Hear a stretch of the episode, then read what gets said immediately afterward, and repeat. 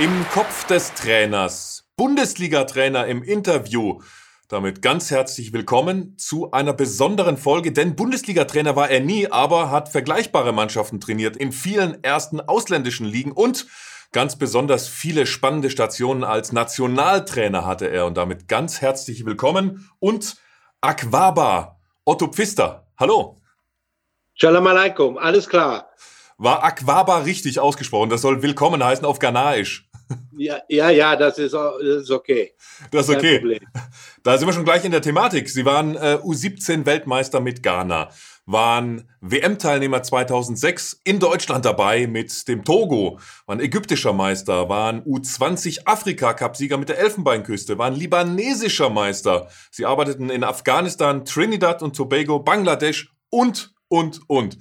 Herr Pfister, was war die spannendste all dieser schon sehr spannenden Stationen? Ich war ja auf vier Kontinenten und habe in 22 Ländern gearbeitet. Das Spannendste, ja, da, da muss ich mich jetzt also schon mal ein wenig, äh, muss ich überlegen. Ich glaube, ein Spannendste war für mich Saudi-Arabien, weil ich, ich war zweimal in Saudi-Arabien und habe die Mannschaft äh, auch für die Weltmeisterschaft qualifiziert in äh, Frankreich und hatte dann einen Disput mit dem Prinzen und dann hat er mich gestoppt und dann kam nach mir Carlos Alberto Ferreira und er hat ihn dann äh, während der WM entlassen und dann habe ich die Mannschaft wieder übernommen. Das war für mich so, und das ist im Internet nachzulesen, das war für mich so einer, äh, einer der spannendsten äh, Stationen, die ich hatte, auch weil man doch natürlich in Saudi-Arabien ist man mit, äh, natürlich mit einer anderen Mentalität konfrontiert, mit, äh, mit, äh, mit Spielern, die äh, aus einem für uns praktisch unbekannten sozialen Umfeld kommen, die eine eigene Religion haben und äh,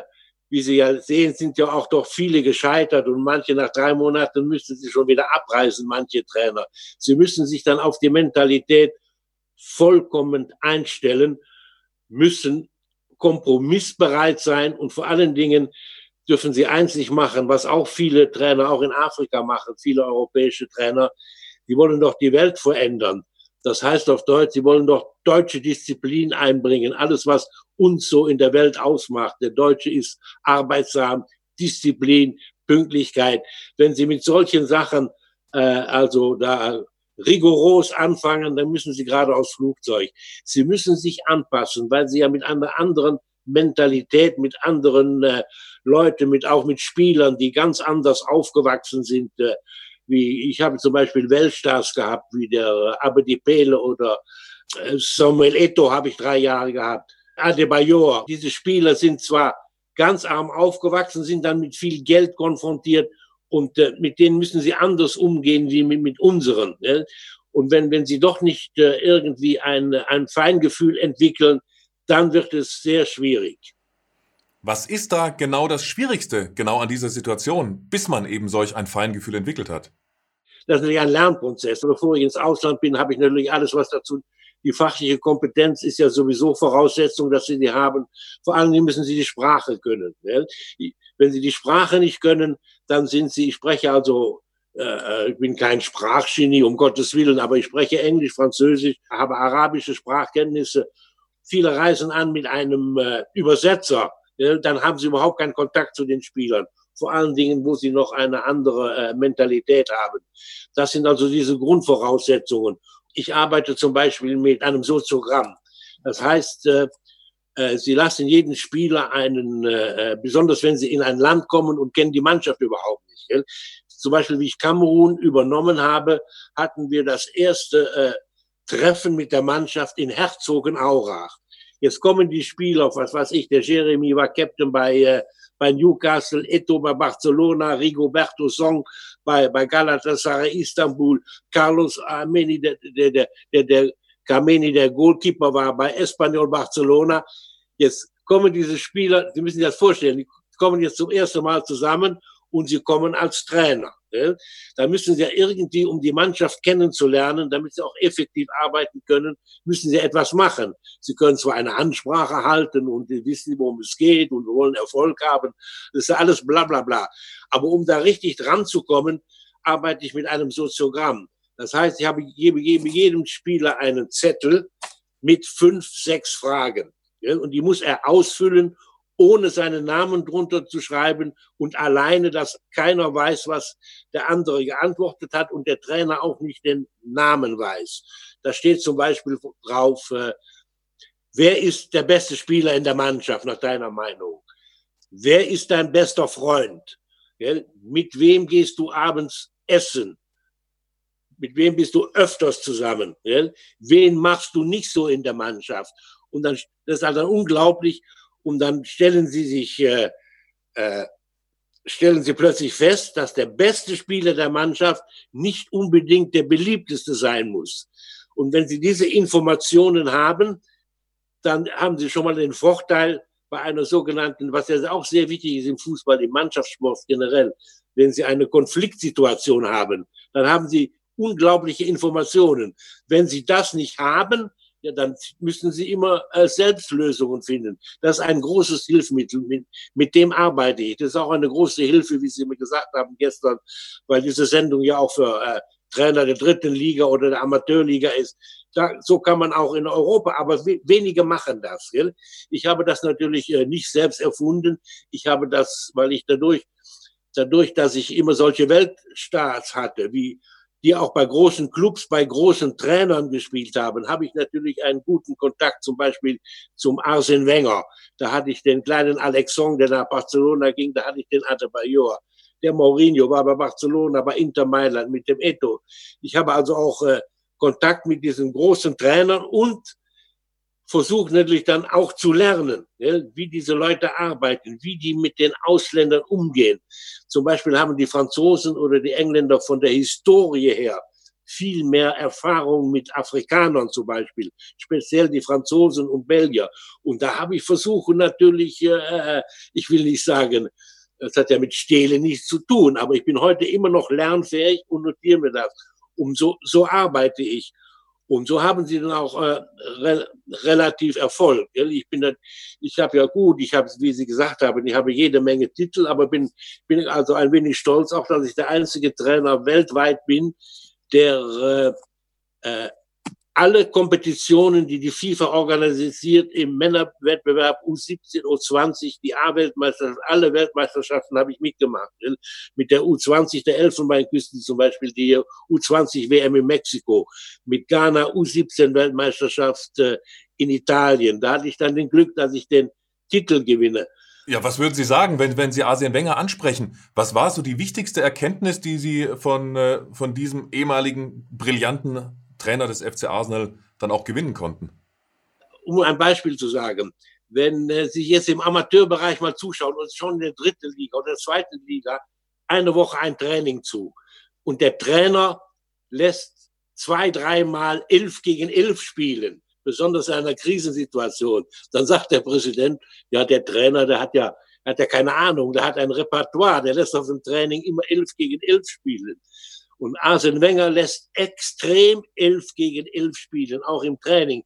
Ich war sogar, also ich kenne ihn also sehr gut, weil ich äh, selbst mal bei ihm mal vier Wochen war, wie er, bevor er nach Arsenal ging, der war in, äh, in, in Japan, in Nagoya.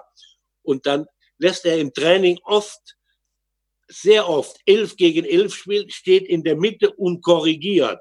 Und jedes Mal bei dem Spielen elf, elf natürlich mit speziellen Aufgaben. Gell? Entweder das Spielen gegen eine verstärkte Abwehr wird äh, speziell gespielt oder das Overlapping oder, äh, oder, oder was weiß ich, oder Pressing. Jedes Mal mit einer Aufgabe, aber immer elf gegen elf. Das habe ich zum Beispiel von ihm gelernt. Gell?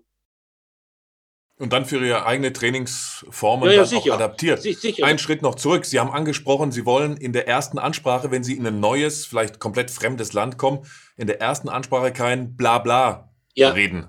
Ja. Wie haben Sie genau die erste Ansprache immer vorbereitet und was haben Sie darin dann gesagt an die neue Mannschaft? Ich habe also Folgendes gemacht. Jetzt kommen wir mal wieder auf dieses, auf dieses Kamerun. Ich sage, gut, in Saudi-Arabien habe ich das Gleiche gemacht. Wir sind nach Herz, Herzogenaurach. Ich bin dorthin gekommen und da habe ich die drei Schlüsselspieler direkt auf mein Zimmer geholt. Den Torwart, den Kameni, den Jeremy, den Kapitän und den Eto. Diese vier. Und dann habe ich einfach zu den Vieren gesagt, bevor ich jetzt zur Mannschaft spreche, möchte ich von euch wissen, welches System spielt ihr am liebsten? Gell? Welche Organisation passt euch am liebsten? Ich gehe also nicht zu einer Mannschaft und sage, heute spielen wir 4-4-2 oder 4-3-3, was weiß ich, oder spielen mit einer Dreierkette oder Viererkette. Ich frage die Spieler, was ist gefühlsmäßig, was spielt ihr am liebsten? Und darauf richte ich mich ein. Das ist also sehr wichtig. Du kannst also so einer Mannschaft, wenn du solche Spieler hast, äh, die haben ja auch, die haben ja auch eine, die haben eine Meinung und eine Idee. Da musst du drauf eingehen. Viele Trainer haben so, wollen dann äh, ihre Persönlichkeit in den Vordergrund stellen bei der ersten Ansprache und sagen, ich bin der Boss. Das kannst du mit solchen Spielern, ist das, bist du also vollkommen fehl am Platze. Du musst auf die Spieler eingehen, um sie für dich zu gewinnen und musst dann daraus deine Lehren ziehen. Man lernt zwar an der Sporthochschule in Köln, wo ich da die Bundesliga-Lizenz gemacht habe, die Euro-Pro-Lizenz, wo ich da studiert habe, bekommst du eine Richtlinie. Aber wenn du stur nach dieser Richtlinie gehst, zum, ich will Ihnen nur ein Beispiel sagen. Äh, man spricht im, im Fußball, wird also ganz stark darauf geachtet, auf Trainingsplanung, dass das genau geplant ist. Mikroplanning, Wochenplanning, und Monatsplanning. Und das ist dann aufgeschrieben, was am Dienstag, Mittwoch, Donnerstag gemacht wird. Aber das habe ich schon mal ganz zu leid. Bei mir gibt es kein Planning der Übungen. Bei mir gibt es nur einen Zeitplan und arbeite analytisch. Das heißt, wir haben jetzt am Samstag verloren, weil wir halt schwach waren auf stehende Bälle des Gegners. Dann kann ich doch nicht, weil ich in meinem Trainingsplan dienstags äh, äh, aufgeschrieben habe, am Dienstag trainieren wir das Umschalten von Abwehr auf Angriff. Das muss ich dann direkt streichen. Dann muss ich mich auf das konzentrieren, wo die Fehler am Samstag waren. Das heißt, ich mache meinen Trainingsplan immer nach dem letzten Spiel. Es gibt etwa 20.000 Bücher oder es gibt 100.000 Bücher über Fußballtraining. Da, mit dem kommen Sie nicht weiter. Sie müssen analytisch arbeiten nur so, um Fehler abzustellen. Sonst kommen sie nicht vorwärts. Das ist also eine, also was, was ich sehr stark mache. Ich mache immer mein, was, was ich heute, wenn ich morgen ein Spiel habe, weiß ich noch gar nicht, was ich nächste Woche trainiere. Das mache ich immer erst analytisch nach dem, nach dem Spiel, was gelaufen ist. Jetzt muss man als neuer Trainer und besonders im Ausland, könnte ich mir vorstellen, ist es eine große Herausforderung, ja auch sehr schnell die Namen auswendig können von allen Spielern im Kader. Ja. Und da sind dann natürlich nicht ständig Eto'os und äh, Abedi Pelés und so weiter dabei. Wie haben Sie es hingekriegt, die Namen der Spieler so schnell wie möglich auch auswendig zu lernen? Hatten Sie da einen Trick? Habe ich nie ein Problem gehabt. Die Namen ja, korrekt auszusprechen. Ja, okay, dann am Training am Anfang, dann sagst du halt, du, hopp, komm, spiel mal, geh mal. Aber dann das, das geht. Ich würde sagen, nach einer Woche hast du, hast, hast du das im Kopf. Gell? weil du dann, gut, vielleicht das erste Mal nach Afrika bin, habe ich da vielleicht schon Probleme gehabt. Ich kann mich da jetzt nicht so erinnern. Da habe ich nie Probleme gehabt. Sie müssen mal im Amateurbereich schauen. 80 Prozent machen vor dem Spiel eine Spielersitzung. Das, auch, auch im Profibereich wird also, das Spiel ist abends um 20 Uhr, was weiß ich. Um 11 Uhr ist die Spielersitzung und dann gibt es eine Spielersitzung und der Trainer gibt äh, die Mannschaftsaufstellung bekannt. Das habe ich auch nie gemacht. Bei mir wusste donnerstags immer schon jeder, wo er spielt, auf welcher Position, damit er sich vorbereiten kann.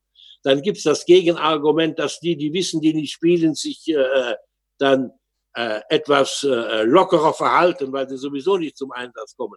Aber das ist mir auch ein gutes Signal, dass ich in der letzten Konsequenz auf so einen Spieler ja auch nicht zählen kann, wenn er sich hängen lässt. Ich habe das, ich habe das auch erst am Anfang habe ich das gemacht, wie ich das halt gelernt habe, eine Spielersitzung gemacht, mit Mannschaftsaufstellung. Das habe ich abgestellt. Ich habe immer mit allen Mannschaften trainiert haben, von Mittwoch, Donnerstag an wusste jeder, gegen wen wir spielen, wie er sich verhalten muss auf dem Platz. Ich habe ja meistens Nationalmannschaften trainiert, das sind dann 22 Mann sind dann und alle zittern und warten, spiele ich jetzt, heute spiele ich nicht. Das habe ich direkt abgestellt. Die wussten immer, und dann habe ich natürlich gemerkt, wenn sich einer dann, ich habe schon einen Mann nach Hause geschickt, wenn er dann ein Gesicht gezogen hat, weil er nicht spielt, dann habe ich den nächstes Mal nicht eingeladen.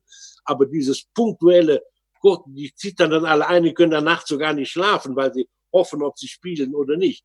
Das ist auch eine gute Erfahrung, die ich gemacht habe. Das machen aber, das machen viele, viele Trainer, aber einige haben das immer noch nicht gelernt. Die gehen also, machen eine Teamsitzung und schreiben dann mit einer Kreide die Mannschaftsaufstellung an die Wand. Gell? Wie kam das bei den Spielern direkt an? Ja, das kam gut an. Das kam gut an. Ich habe dann nur noch so eine Tafel gehabt in der Kabine wenn wir dann in die Kabine gehen und dort habe ich dann auf die nochmal auf die ganz speziellen äh, äh, Aufgaben ganz kurz hingewiesen, zum Beispiel äh, wer, wer, wer den Freistoß ist, den Penalty, den, die, die Ecken, wie wir uns verhalten. Und nochmal ganz kurz gewiesen auf auf welchen Gegenspieler man aufpassen muss. Aber aber das nie, nie eingepackt in eine Spielersitzung morgens um elf, sondern dieses ganz konzentriert in der vor dem Spiel und unter der Woche wusste dann jeder, der schon spielt, ja, wenn sie so eine große Mannschaft haben. Ich habe jetzt das Glück gehabt, dass ich natürlich immer Mannschaften gehabt, also nicht immer, aber paar Mannschaften gehabt habe mit Weltklasse-Spielern. Dann hast du in so einer Mannschaft natürlich sieben, acht Spieler, die wissen sowieso, dass sie spielen. Wissen Sie, da müssen Sie da nicht da irgendwie ein Geheimnis machen. Wenn Sie aus so einem Stadion, zum Beispiel den Etto hatte, gell, dann habe ich einen gehabt, der äh, Modest Bami hieß der, der spielte aber nach Marseille. Und da haben wir mit einer Halbfinale gegen Tunesien, äh, hatte ich den nicht in der Aufstellung, dann sage ich zu dem, zu dem Captain, weil auch der, die Spieler an sich diesen, auf diesen Spieler hören in den Jahren 2009, 11 war Eto einer der besten Stürmer der Welt. Gell? Und dann haben auch die Spieler Respekt vor dem. Dann habe ich zu dem gesagt, jetzt sprichst du mal mit dem, wenn der, damit der nicht sauer ist, weil der heute nicht spielt. Das ist kein Problem. Das ist eine Frage vom, äh, vom Feeling. Gell? Das ist vom Feeling. Und, und so arbeitet jeder anders. Ich arbeite so, und ich, ich weiß auch jetzt die Sendung, wenn das ausgestrahlt wird, dass dann wieder Kommentare kommen und dann, die, und dann, Sie kennen ja das mit dem Internet, gell? dann sagen Sie, was erzählt der Otto Pfister? So, ja, das gibt's ja gar nicht. Ich bin ja oft eingeladen zu Referaten beim Bund Deutscher Fußballlehrer oder bei, den, bei der Europäischen Trainervereinigung in Monaco. Ich war in Bratislava, in Athen, habe ich so Referate und dann stehe ich auf der Bühne, egal, wissen Sie, das ist eben das, was mich an den sozialen Medien, ich habe auch dieses alles abgestellt, dieses äh, Instagram oder, oder Facebook, will ich alles nicht haben. Ich will nicht lesen. Das, das, das, das belastet einen ja nur. Ich weiß gar nicht, wie Leute überhaupt da scharf drauf sind. Da habe ich einen Vortrag gehalten beim Bund Deutscher Fußballlehrer in Sylt zum Beispiel. Ne? Da ging es darum, mein Thema war, wie arbeitet man im äh, Juniorenbereich äh, im, da war ich gerade Junioren-Weltmeister und haben sie mich natürlich eingeladen und da hat man wie ich, wie ich mit im Grundlagen-Ausdauerbereich arbeite, mit jungen Spielern. Da bin ich auf die Bühne, habe ich meinen Vortrag gehalten und dann, ich nenne den Namen jetzt nicht, sonst habe ich wieder einen Prozess abhalten und mit, das muss ich mal vorstellen, da sind 1200, waren auch Weltklasse-Trainer, waren, waren, waren dort drin in, in dem Saal, unter anderem Otto Rehagel und, und alle waren dort. Und dann stehe ich auf der Bühne und da war ich noch jünger dann haben sie auch nicht so eine Erfahrung sprechen Sie vor tausend und habe ich dann erzählt, wie ich so arbeite, wie ich im Ausdauertraining arbeite. Und dann äh, habe ich Folgendes gesagt.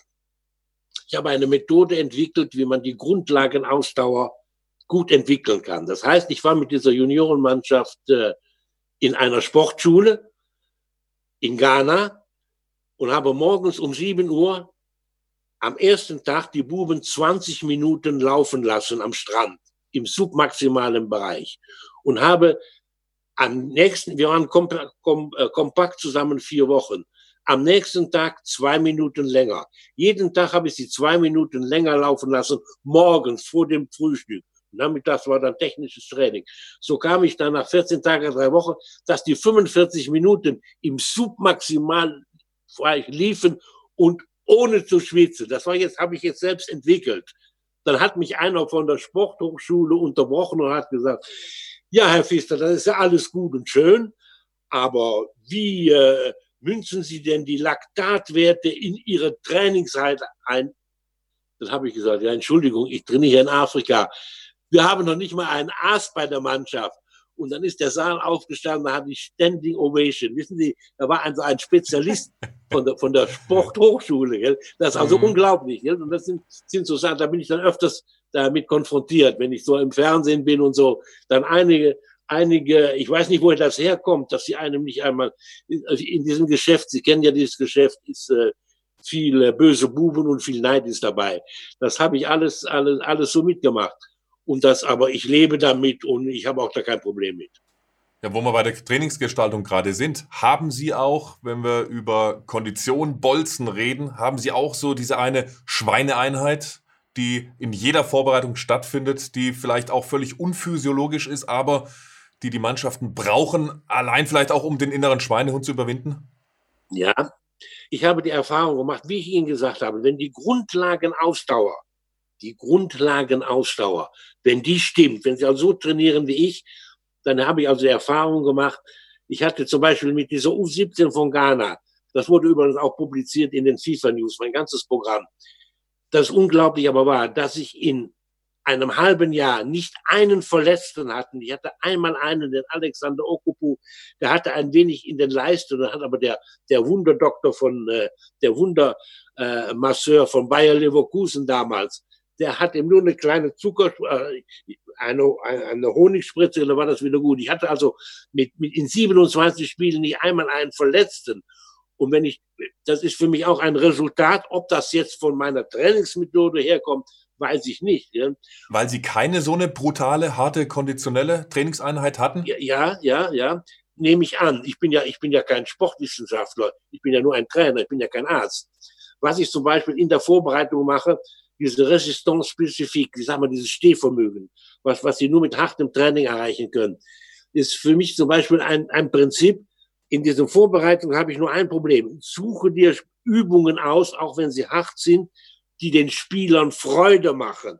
Sie müssen, so hart das ist, versuchen sie aber dann doch wenigstens Übungen zu machen, wo die die Spieler gerne machen. Gell? Dieses brutale ohne Ball laufen ist natürlich äh, nicht gut. Sie können zum Beispiel Stehvermögen trainieren. Was soll ich sagen? In einer Platzhälfte äh, sechs gegen sechs, zwei Ballkontakte, äh, nach zwei, drei kurzen Pässe muss ein langer Ball gespielt werden und alles in Bewegung.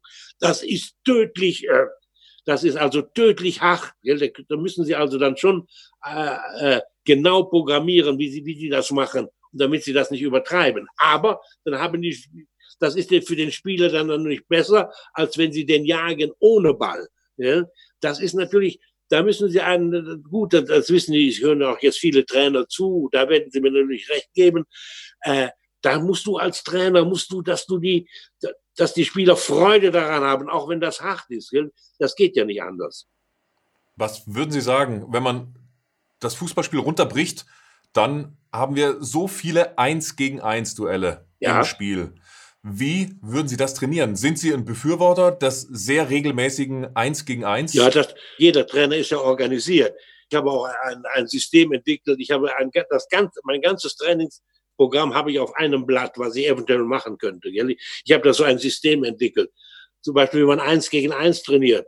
Ja, das ist, das ist ja ganz einfach zum Trainieren. Du hast zehn Spieler, dann hast du fünf Bärchen. Gell?